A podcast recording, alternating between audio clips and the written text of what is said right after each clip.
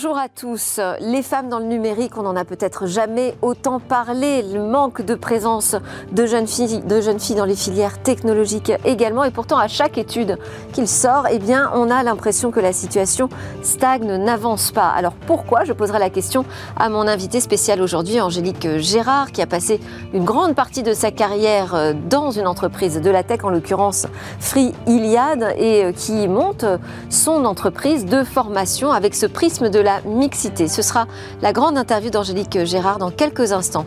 En deuxième partie de Smart Tech, on parlera de l'industrie du jeu vidéo avec euh, un focus sur les femmes. Encore, on est le 8 mars, en journée de la femme. On parlera aussi de la question de l'emploi, plus généralement, dans cette euh, industrie, avec un invité là aussi euh, spécial, un invité qui vient des télécoms. Cette fois, c'est NetGem qui sera en plateau avec nous. Mais tout de suite, donc entretien avec Angélique Gérard, la patronne de STEM Academy.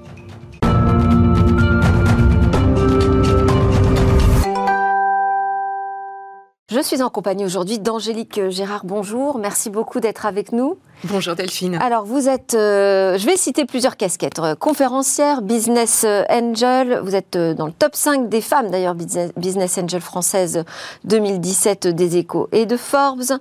Vous avez rejoint le conseil de surveillance d'Europe Car en 2015 parce que vous siégez au sein de nombreux comités exécutifs, aussi au comité d'exécutif d'Iliade dont vous avez...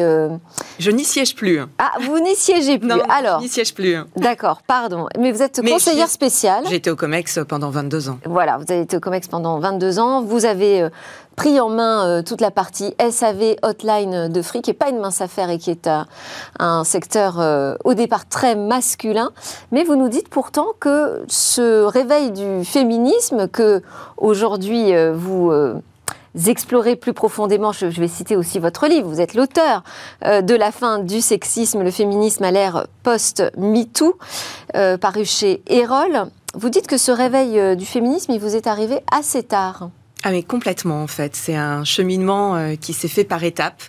Euh, et peut-être parce qu'on a une fausse image euh, du féminisme, en fait. La réalité, c'est ça, c'est qu'on imagine euh, ces Amazones guerrières, ces castratrices d'hommes, et on a du mal à coller à ça. Évidemment, moi, je travaille dans un univers techno-masculin depuis plus de 20 ans, j'aime travailler avec les hommes, donc c'est pas tout à fait le, le regard que je porte. Qu'on soit dans ce milieu, on se dit, bah, où est le problème finalement, puisque moi j'y suis? Bah, Totalement, et puis on a tendance à se mêler dans la masse, on n'en fait jamais réellement partie quand même, hein. donc c'est toujours difficile de rentrer dans la meute.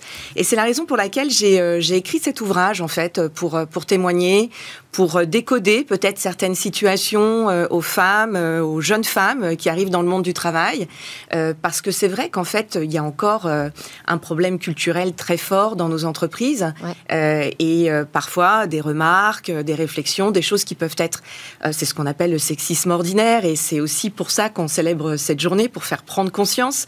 Et donc, c'était un peu pour transmettre et décoder ces situations moi, j'ai eu du mal à les décoder. Euh, je suis rentrée dans des rapports de force, parfois, parfois j'ai rougi, parfois j'ai pleuré. Et en fait, euh, ben, on peut traiter ça autrement, euh, mais il faut l'apprendre. Et je pense que c'est notre responsabilité aussi, à nous les femmes, d'arriver à nous former. Les hommes ont une responsabilité sur le sujet, c'est de comprendre que ce n'est plus possible. mais nous, les femmes, quand c'est pas le cas, eh bien, on doit savoir réagir et correctement. Donc vous fondez la STEM Academy qui a pour vocation euh, à former tout le monde hein, euh, dans, les métiers du numérique, mais avec un prisme quand même important sur euh, la mixité. Oui, absolument. Et même euh, un parti pris, je dirais, sur la partie no-code, low-code, puisque le parti pris, c'est pendant deux ans euh, de former exclusivement des femmes sur le no-code et le low-code. Euh, pourquoi? Tout simplement parce que bah, déjà, il manque à peu près 10 000 applis en France. Donc, il y a un terrain de jeu assez vaste pour celle et celui qui veut bah, finalement faire une reconversion et, et aller vers ces emplois de demain, ces emplois du numérique. Et donc pourquoi? Parce que 80% en fait euh, des emplois qui sont euh, menacés à horizon 2030 sont occupés par des femmes. Quand ah. on regarde ça au niveau mondial, c'est 375 millions d'emplois au niveau mondial, hein, hommes-femmes, euh, mais c'est 21% d'agents d'entretien. Et on sait que les femmes sont majoritaires euh, dans ce type de secteur. Et c'est tout à fait possible d'imaginer une femme issue de la diversité, 50 ans, euh, passer de derrière son clavier de caisse, puisque les caisses deviennent un peu tout automatiques aussi, ou laisser son balai pour effectivement passer derrière un, un clavier d'ordinateur et pouvoir créer une appli, un site web grâce au no-code, parce que le no-code, c'est très inclusif justement. Et c'est ça qui est merveilleux. Et ces formations, elles sont totalement à distance. Vous Elles voulez travailler aussi avec ces nouveaux outils du numérique. Ça veut dire qu'il y a un petit prérequis quand même pour y accéder? Oui, c'est vrai. Déjà, il faut avoir une connexion Internet. On sait qu'il y a encore quelques inégalités aujourd'hui en France sur le sujet. Euh, il faut effectivement euh, bah, maîtriser euh, le clavier. Et puis, il y a la maîtrise de la langue française. Et parfois, en no-code, il y a aussi l'anglais. Mais on travaille sur ces sujets pour rendre ça le plus accessible possible. On a une offre également pour un public handicapé. Donc, on est un organisme ESS, économie sociale et solidaire, ce qui veut dire que tous les bénéfices sont réinjectés en faveur d'actions sociales et solidaires. Donc, ça nous tient à cœur. Et moi, je suis absolument convaincue euh, que les femmes sont euh, le, plus grand euh, gisier inexploité de talents au monde. Et donc, c'est important de pousser dans nos entreprises, mais aussi d'accompagner les demandeuses d'emploi. Donc, on peut apprendre à créer des applications. Qu'est-ce qu'on peut apprendre d'autre Eh bien, on a également des formations sur la cybersécurité. vous le savez, comme moi, vous avez reçu beaucoup d'invités mm. sur le sujet pour parler. c'est un fléau, la cybercriminalité. Et, et on cherche des compétences. Et on cherche des compétences et il n'y en a pas tant que ça. Euh, et il faut se former, c'est-à-dire que même quand on est formé à ces sujets, il faut continuer à se former parce que ça évolue très très vite. Et donc si on veut effectivement répondre à sa mission, ça passe par la formation en continu. Donc on a des formations euh, en cybersécurité, donc euh, savoir appréhender l'environnement du hacking, savoir faire un audit des risques, comprendre le fonctionnement des systèmes d'information qui sont des formations euh, mixtes, et ça c'est génial en, cybersécurité, c'est qu'effectivement tout est possible à distance. Et puis on a quand même un défi de double transition euh, en France, mais partout euh, dans le monde, qui est le défi de cette transition numérique et cette transition environnementale. Et c'est possible grâce à la data, et il nous manque énormément de data scientists et data analystes, et donc nous allons également former sur ces sujets. Avec un petit côté très innovant, c'est que dans les modules tech, on ne trouve pas en fait, euh, bah, quand vous faites de la tech, vous faites de la tech. Point. Euh, et donc, nous, on souhaite, en tous les cas, dans tous nos modules, on a des modules sur les soft skills. Euh, et donc, pour travailler son intelligence émotionnelle. Donc, faire de la cybersécurité et de la data, c'est bien, mais pas travailler l'ensemble, et notamment les soft skills qui viennent accompagner la prise de décision, une analyse qui peut être parfois différente. Eh bien, pour nous, c'est super important parce que ça évite notamment peut-être de reproduire certains biais reproduire des biais, être plus, plus inclusif dans ses recrutements quand demain on sera manager peut-être d'une entreprise euh, de la tech. Et puis aussi savoir parler euh, à tous les métiers, parce qu'aujourd'hui la tech est complètement euh, en prise avec les transformations de, l'entreprise. Elle est C'est plus un métier à part dans son coin. Alors pour revenir au sujet de, des femmes dans les filières du, numérique et, et, de la tech, je disais en introduction dans le sommaire que euh, on en parle beaucoup, on a vraiment une exposition importante euh, sur, euh, sur ce sujet. Et pourtant, quand on découvre les études, on en a encore une nouvelle qui est sortie du BCG avec Sista sur French Tech 120, où on nous dit qu'on est encore très, très, très, très, très, mais très loin de la parité. En novembre 2022, on comptait seulement 7 femmes CEO parmi les 120 startups françaises les plus performantes. Donc ce French Tech 120, euh, euh, bon, enfin, je ne vais pas vous lister tous les chiffres, mais même dans le Web 3, hein, c'est-à-dire que sur ces marchés, euh, ces nouveaux secteurs émergents, c'est le même problème. On trouve très peu de femmes fondatrices. Pourquoi est-ce qu'on n'arrive pas à avancer sur cette question? Bah, Alors qu'il y a beaucoup aussi d'initiatives, d'associations hein, qui soutiennent les femmes dans la tech. Il y a beaucoup d'associations, il y a de très belles actions et euh, tout ce qui se passe depuis une vingtaine d'années est assez heureux, mais effectivement, ça ne décolle pas. Donc, euh, en fait, le, vrai sujet, euh, selon moi, c'est l'éducation. Et d'ailleurs, moi aussi, j'ai quelques chiffres.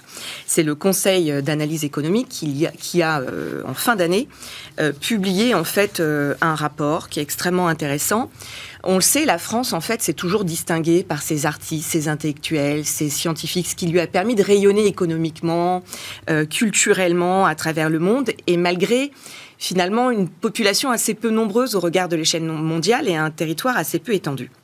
Et en fait, il faut prendre garde à ça, c'est un peu ce que le rapport nous dit, parce qu'on pourrait bien finalement perdre aussi, nous, notre place euh, de grande puissance.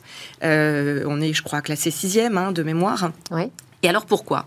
Parce que en fait la production, la productivité française, pardon, euh, se dégrade depuis une vingtaine d'années quand on la compare à l'Allemagne ou aux États-Unis. Et le Conseil d'analyse euh, nous dit que bah, ça touche la majorité des secteurs en France et des entreprises, et ça constitue un enjeu macroéconomique de 140 milliards d'euros de PIB. Et quel est le principal sujet, en tous les cas les principaux leviers que l'on peut activer aujourd'hui en France? C'est notamment euh, l'éducation et le développement de compétences socio-comportementales et mathématiques. Et donc, c'est effectivement, on voit que ce sont des leviers extrêmement puissants, qu'il faut prendre le problème à la racine. Euh, donc, ça veut dire que ça va prendre du temps aussi, si on. Ça prend énormément de temps. Reprend le sujet depuis le tout début de l'éducation euh, des enfants. Ouais. Absolument. Mais il faut le faire, et c'est presque urgent. Euh, donc on a besoin, pourquoi on a si peu de femmes dans les filières scientifiques et technologiques? Donc déjà on a des environnements masculins et donc ça n'attire pas les jeunes femmes. Si on prend les écoles d'ingénieurs, euh, on le voit bien, elles peinent à recruter, elles font des efforts, mais elles ont aussi leur passif et il n'y en a pas une, je crois, qui a échappé effectivement euh, à, une histoire un, peu triste par rapport à des jeunes femmes voilà, qui sont onboardées dans, dans des promos. Donc ça c'est un sujet et puis puisqu'il est question aussi de la vitalité de notre économie, en France, on diplôme à peu près 34 000 ingénieurs par an. 24% euh, sont des femmes. C'est bien inférieur à la moyenne mondiale. C'est intéressant de le regarder aussi mm. par rapport à, aux pays européens et à tous les pays. Euh. Donc euh, c'est un vrai sujet. Je parlais de cette double transition. Comment on veut effectivement être, être je dirais, à euh, comment participer et être acteur de cette double transition euh, sans, sans, aller chercher les talents là où ils sont. Et donc, c'est un des principaux sujets, c'est les femmes. Les femmes sont absentes de la quatrième révolution industrielle et c'est hyper important de sensibiliser les jeunes femmes. Et vous avez l'impression qu'aujourd'hui, on ne fait pas ce travail? Non, on le fait, euh, on les associations le font, mais il faut vraiment, je pense, que ça vienne également de l'éducation nationale, qu'il y ait des programmes, que les programmes de mathématiques soient peut-être aussi revus. Les maths sont devenus très élitistes depuis la réforme Blanquer.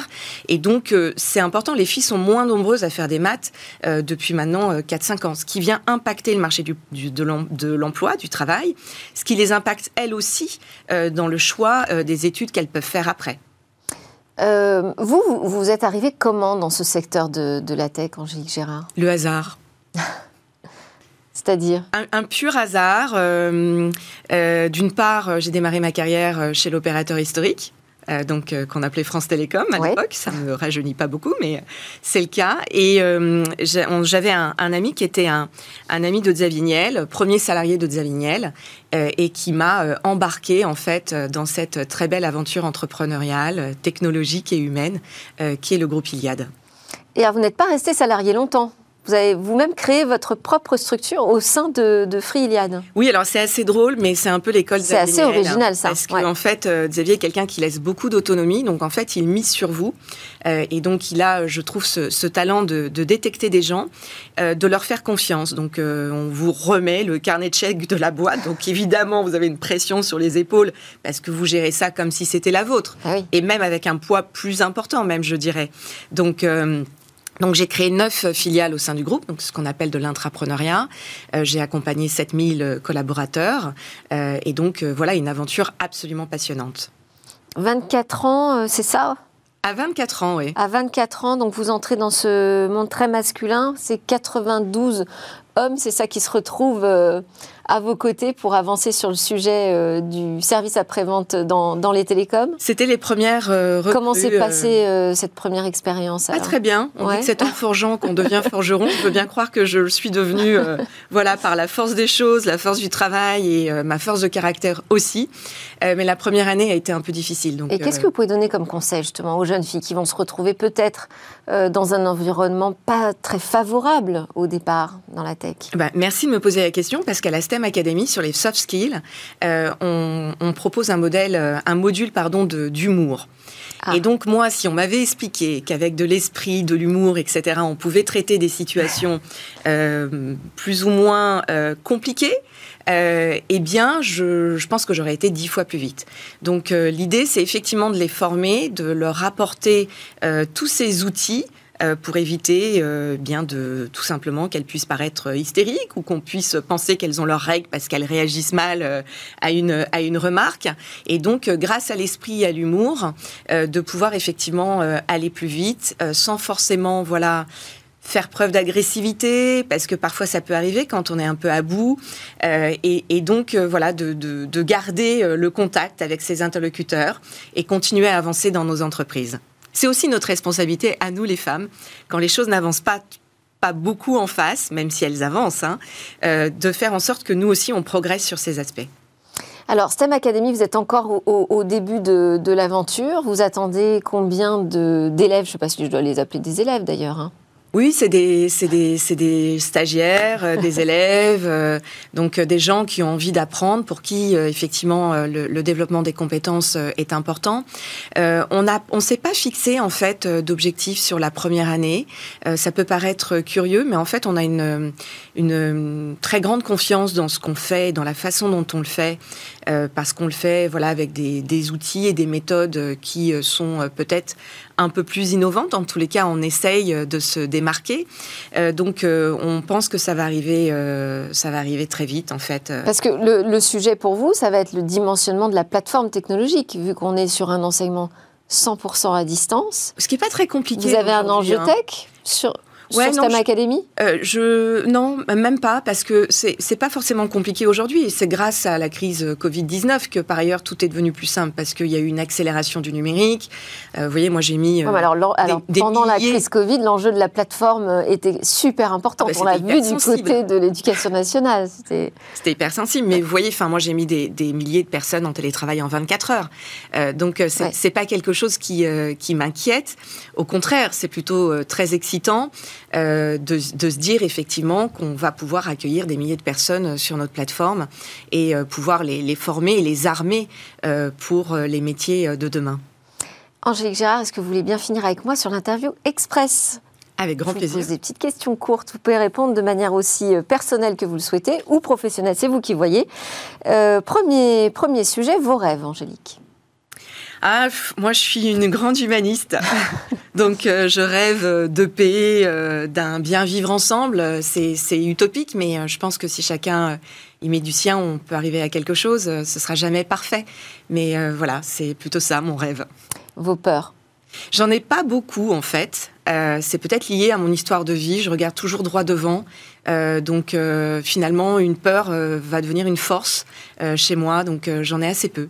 Une interrogation une interrogation. Euh, non, c'est pareil, j'avance. Vous allez dire, allez. Euh, non, j'avance. Euh, donc, pareil, je vais, enfin, je, tout ce qui peut m'interpeller, m'interroger, bah, je, vais le creuser, je vais, je vais le casser. Pour moi, c'est ça, c'est des pièces à casser pour trouver des solutions. Donc, j'ai un pragmatisme assez déconcertant d'entrepreneur. Ouais. Votre idée fixe, est-ce que votre idée fixe, c'est justement cette question des femmes dans la tech ou plus généralement, c'est la transmission. Ouais. C'est ça mon idée fixe, c'est de transmettre. Je pense que euh, moi j'ai un parcours très atypique. Hein. J'étais soutien de famille à 18 ans. Euh, rien ne laissait penser que j'aurais pu euh, faire tout ce que j'ai fait et que je vais faire encore. Et, et donc je pense que transmettre c'est important. Le futur, vous l'imaginez comment? Le futur, comment je l'imagine?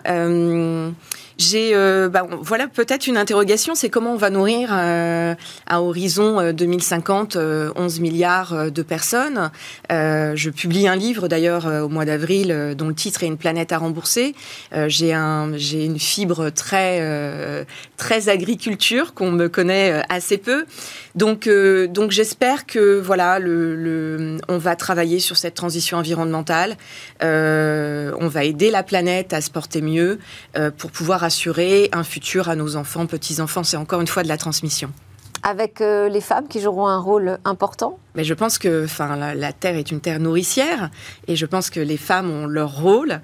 Euh, on le voit hein, à la tête de nos industries euh, depuis maintenant des décennies et des décennies, ce sont les, les, hommes. Et je pense que plus de femmes, effectivement, dans nos entreprises, dans nos gouvernements, permettront également de pouvoir traiter ces sujets différemment. Donc la mixité est une richesse on le sait, hein, les équipes euh, euh, mixtes surperforment les non mixtes de 16%, c'est plus approuvé. Euh, moi, je pense que la diversité, la mixité, c'est c'est pas une obligation, c'est pas une bonne action, c'est pas non plus la charité. au bout, c'est effectivement la performance. C'est très efficace et il faut que les entreprises aient des politiques volontaristes sur le sujet.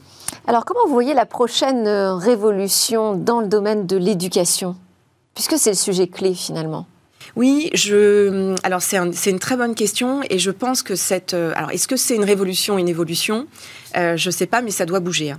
Et donc euh, je pense que c'est important peut-être de refondre les programmes.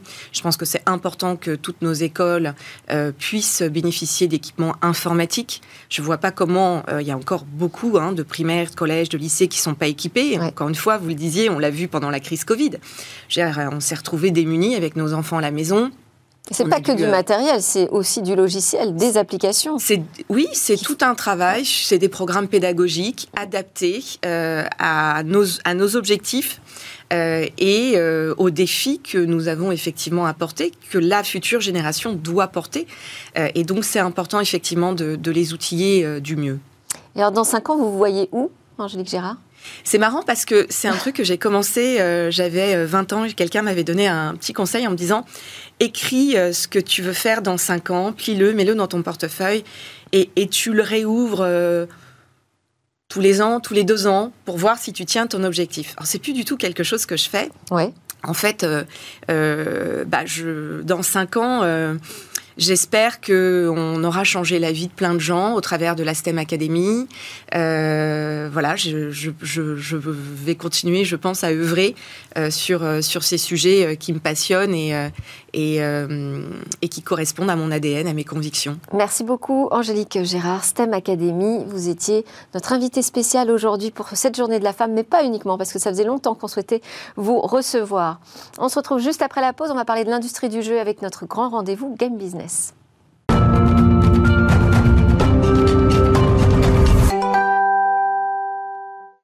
Nous sommes dans la deuxième partie de Smart Tech. Bienvenue sur notre plateau où on parle de numérique, d'innovation, de nouvelles technologies et de game business.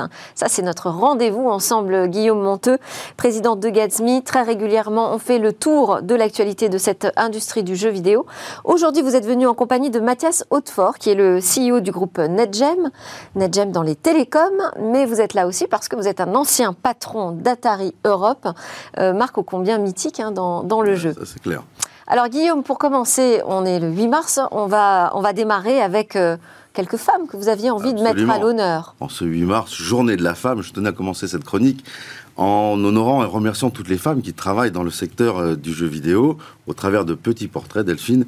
Et le premier petit portrait que je vais faire, eh bien, c'est le vôtre. Ah bah ça, alors je m'y attendais pas du tout. Et voilà, et euh, je voulais vous remercier évidemment d'avoir immédiatement accepté de faire une chronique euh, très régulière sur le secteur du jeu vidéo. C'est un, un, secteur que vous connaissiez euh, déjà auparavant, mais vous, en fait, j'ai la conviction, si vous voulez, aujourd'hui, que c'est un secteur que vous aimez sincèrement et que vous le défendez, alors sans concession, hein, comme moi, euh, toutes les semaines ou tous les mois, Absolument. mais avec une bienveillance qui est nécessaire au secteur. Et voilà, c'est pour ça que je voulais vous honorer au travers de ce, de ce premier portrait. Merci Guillaume. Ensuite, je voulais parler de Marie-Laure Norine. Alors, on la connaît plus sous le nom de Kayane, c'est une passionnée des jeux vidéo. Elle se lance dans l'e-sport depuis 2002. Alors en 2002, l'e-sport, ça existait même pas. Et pourtant, elle est devenue championne euh, de France d'un jeu qui s'appelle Soul Calibur. Elle est devenue vice-championne du monde sur ce même jeu en solo euh, et en équipe jusqu'en 2020. Bon, après, il y a eu les années Covid. Elle a joué de 2002 à 2020 de manière professionnelle. Elle a participé à plus de 200 tournois dans le monde et elle s'est systématiquement placée dans les 10 premières places. Alors, Soul Calibur, c'est un jeu de, combat, donc c'est plutôt un jeu qu'on aurait pu penser comme étant euh, un peu masculin. D'ailleurs, elle raconte hein, qu'au départ, elle a, a commencé à jouer à ces jeux de combat avec son frère, que c'était pas facile quand elle arrivait dans les compétitions. Hein. Évidemment, évidemment, évidemment. Pour ce type de jeu-là, on s'attend pas à trouver euh, une femme en, plus aussi, aussi talentueuse qu'elle. Et, en toute jeune. Elle a démarré toute jeune.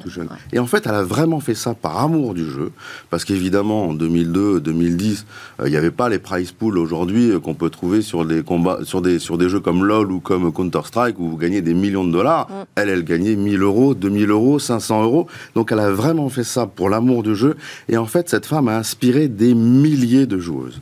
Avec le temps, Kayane est évidemment devenue journaliste et fait la promotion intelligente et incarnée du jeu vidéo. Elle a travaillé avec euh, l'État français pour promouvoir le savoir-faire euh, de la France dans les jeux vidéo. Elle a fait des collaborations avec des entreprises privées, dont Nacon, en fait, qui lui assure aujourd'hui d'être encore euh, sur le devant de la scène. C'est une femme inspirante pour les joueuses et ça, c'est formidable. Ben, je la salue aussi également.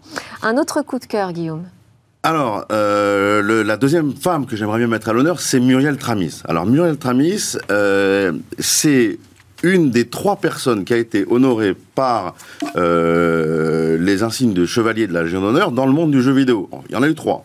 Il y a eu Yves Guillemot, de chez Ubisoft, il y a eu David Cage de chez Quantic Dream, et il y a eu Muriel Tramis, la seule femme qui a eu la, la, Légion d'honneur. Alors pourquoi? Elle est née en Martinique en 1958, elle est passionnée d'histoire et elle s'est tout de suite saisie de l'outil informatique pour concevoir et développer des jeux d'aventure éducatifs. Elle a inventé en 1987 un concept qui s'appelle le concept ADI, accompagnement didacticiel intelligent. Elle a fait ça chez Cocktail Vision.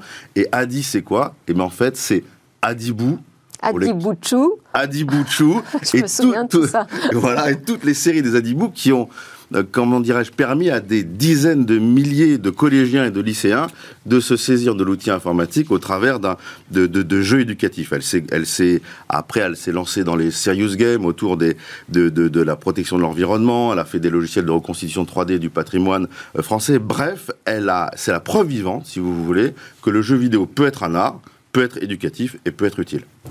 Allez, encore une femme inspirante dans ce monde du jeu. Déborah Papiernik. Alors, Déborah Papiernik, c'est plus le côté business. Elle est depuis 25 ans chez, euh, chez Ubisoft. Elle s'occupe des IP, des propriétés intellectuelles. En fait, elle s'occupe de savoir si, quand on crée un jeu, quand on crée une marque, si cette marque peut devenir mondiale, à quelles conditions, pourquoi, qu'est-ce qu'elle peut, comment elle peut se décliner au-delà du jeu vidéo. Est-ce qu'on peut en faire un film À quelles conditions Est-ce qu'on peut en faire euh, du streaming, de la musique, des parcs d'attractions? Eh bien, Déborah, c'est elle qui a défriché, entre guillemets, la notion même euh, de la gestion des IP, c'est plutôt un métier d'homme, hein, euh, historiquement parlant, et elle a euh, comme on dit en américain, c'était des, landmarks dans, ce, dans ce, dans, ce, dans ce business-là. Et même si c'est une femme assez discrète, elle a réussi à imposer des, des, standards, on va dire, industriels dans ce domaine-là et dans la gestion très technique, très business des IP des grosses studios de jeux. Vous voulez terminer avec? Bah, j'allais dire une dernière, mais des dernières, euh, puisqu'en fait, je voudrais terminer cette séquence en remerciant, en remerciant et honorant toutes les femmes. D'abord en disant que dans le monde de jeux vidéo, il y a énormément de métiers et les femmes ont investi tous ces métiers-là. Évidemment, les métiers euh, pour raconter des histoires, des métiers artistiques, mais il y a énormément de développeuses, euh, de, musiciennes, il y, a, il y a des marketeuses. Et puis le sel nous, nous apprend aussi, parallèlement à ça, que sur 100 joueurs typiquement en France, il y a 47 femmes. Donc vous voyez, elles ont, elles ont investi l'industrie du jeu vidéo d'un point de vue professionnel et aussi du côté de joueuse. je dis bravo, on est presque à la parité homme-femme là-dessus et c'est juste formidable. J'allais dire c'est normal, c'est formidable. À ce titre-là, je voudrais quand même honorer... On est presque à parité dans les métiers du, du jeu? Il y, a, il y, a, énormément de femmes qui travaillent effectivement dans, dans l'industrie. De... Ah ben c'est à la fois super et, normal, voilà. Oui, euh, mais c'est rare, je dirais quand même, dans le secteur de la tech et du numérique. C'est vrai, c'est vrai. Je voudrais quand même euh, euh, honorer une, une, femme aussi qui s'appelle Morgane Falaise, qui est euh, la présidente de l'association Woman in Game en France et qui promeut tous les jours la diversité et la mixité dans l'industrie du jeu vidéo. Elle fait aussi un travail formidable pour l'équité homme-femme dans notre industrie. Bon, ben voilà qui est fait. C'est important de remettre les femmes à leur place, la place importante qu'elles tiennent aujourd'hui dans l'industrie du jeu. on va parler de l'emploi. On reste un petit peu d'ailleurs dans le même thème. Alors, on nous l'a bien rabâché, on nous l'a, on l'a dit 50 fois, c'est la fin de l'abondance. Alors, dans le domaine de l'emploi, on savait, on le savait que c'était la fin de l'abondance. Mais là, ce qu'on nous dit, c'est que les choses vont s'empirer. Meta, Facebook, en fin d'année dernière, a licencié 10 000 personnes. Google, Amazon, Microsoft ont licencié respectivement 8 000, 10 000 et 12 000 personnes de leur effectif. Et pourtant, les profits de ces sociétés n'ont jamais été aussi hauts. Qu'est-ce pourquoi? En fait, qu'est-ce qui se passe? C'est qu'en fait, il y a un ralentissement la, général de la croissance, et quand la croissance, quand la ralentit et vous souhaitez maintenir vos niveaux de marge, ben forcément, vous taillez dans les coûts. C'est un peu euh, triste, parce que depuis euh, un peu moins d'un an, c'est quand même 200 000 emplois qui ont disparu dans l'high-tech. Et pourtant, on se rappelle, il n'y a pas si longtemps, hein, des ponts d'or qui étaient offerts pour euh, recruter euh, les meilleurs talents, ou encore des avantages incroyables pour euh, les garder. C'est vrai, c'est vrai. Alors ça ne veut pas dire que la guerre des talents est terminée, ça veut juste dire que dans un contexte de doute, en fait, toutes les sociétés font plus attention à leur productivité. Et ça va de pair avec les discours euh, un peu fini le télétravail. Il y a, quelques mois encore, euh, un an, on disait, bah voilà, il n'y a pas de problème, vous pourrez télétravailler de chez vous. Maintenant, les sociétés euh, disent à, leurs employés, non, il faut, il faut, il faut, il faut, revenir. Il faut, il faut, revenir. Alors, qu'est-ce que ça veut dire pour notre industrie? Bah, Malheureusement, un petit peu la même chose, parce que notre industrie, qui est globalement très profitable, et eh ben, en fait, on voit poindre du nez les premiers licenciements aussi dans le jeu vidéo. aussi à l'initiative de sociétés américaines bah, ça commence généralement par là, parce que c'est là que euh, le souci de la marge des actionnaires euh, est effectivement le, plus transparent. Typiquement, EA Electronic Arts a annoncé la semaine dernière qu'ils licenciaient la moitié de leurs testeurs du jeu euh, Apex Legends, qui est d'ailleurs très attendu par ailleurs. Ouais, c'est pas très bon signe. Non, c'est pas du tout bon signe, surtout que le test, c'est une étape fondamentale d'un jeu, puisqu'évidemment, mm. les testeurs, ils servent, ils servent à, regarder s'il n'y a pas de bug, mais ils servent aussi à, à regarder s'il n'y a pas de faute de gameplay, s'il n'y a pas de faiblesse dans les histoires. Donc en fait, c'est pas vraiment un bon signe, d'autant que en fait, comment est-ce qu'ils ont été licenciés euh, Les gens de chez Electronic Arts, en fait, ils ont été. Euh, euh, on leur a demandé de venir sur Zoom et on leur a expliqué en cinq minutes que voilà, ils pouvaient prendre tout leur baluchon virtuel et qu'ils avaient une heure pour le faire et que c'était terminé pour eux. Donc vraiment, c'est voilà, c'est bon. Bref, et ce, mouvement, en fait, il fait écho à, tout un tas de nouvelles qu'on apprend par ailleurs, euh, des délais dans les sorties de jeux, euh, des jeux qui sont annulés. Mais qu'est-ce que ça veut dire? En fait, ça veut dire qu'il n'y a pas assez d'effectifs et qu'on plus qu'on va pas plus s'employer.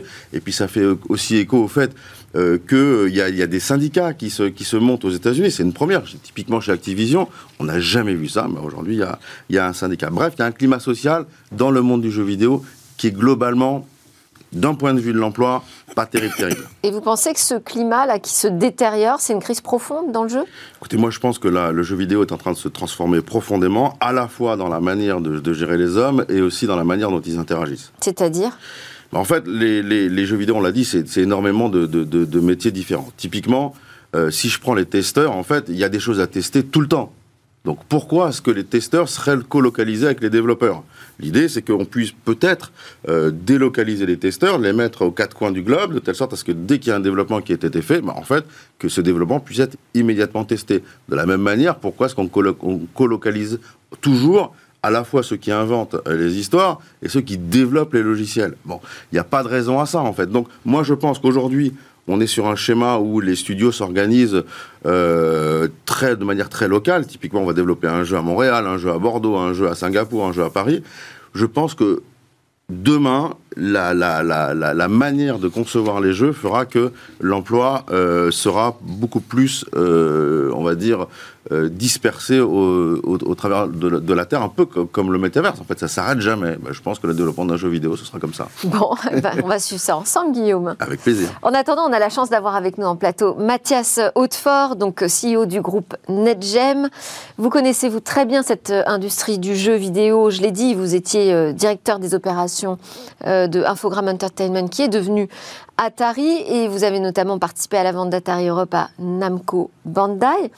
Mais peut-être avant de, parler de l'industrie, de votre regard aussi sur, euh, sur ce qui se passe et ce dont vient parler euh, euh, Guillaume, on va, on va revenir sur NetGem, parce que là, on parle d'une entreprise dans les télécoms.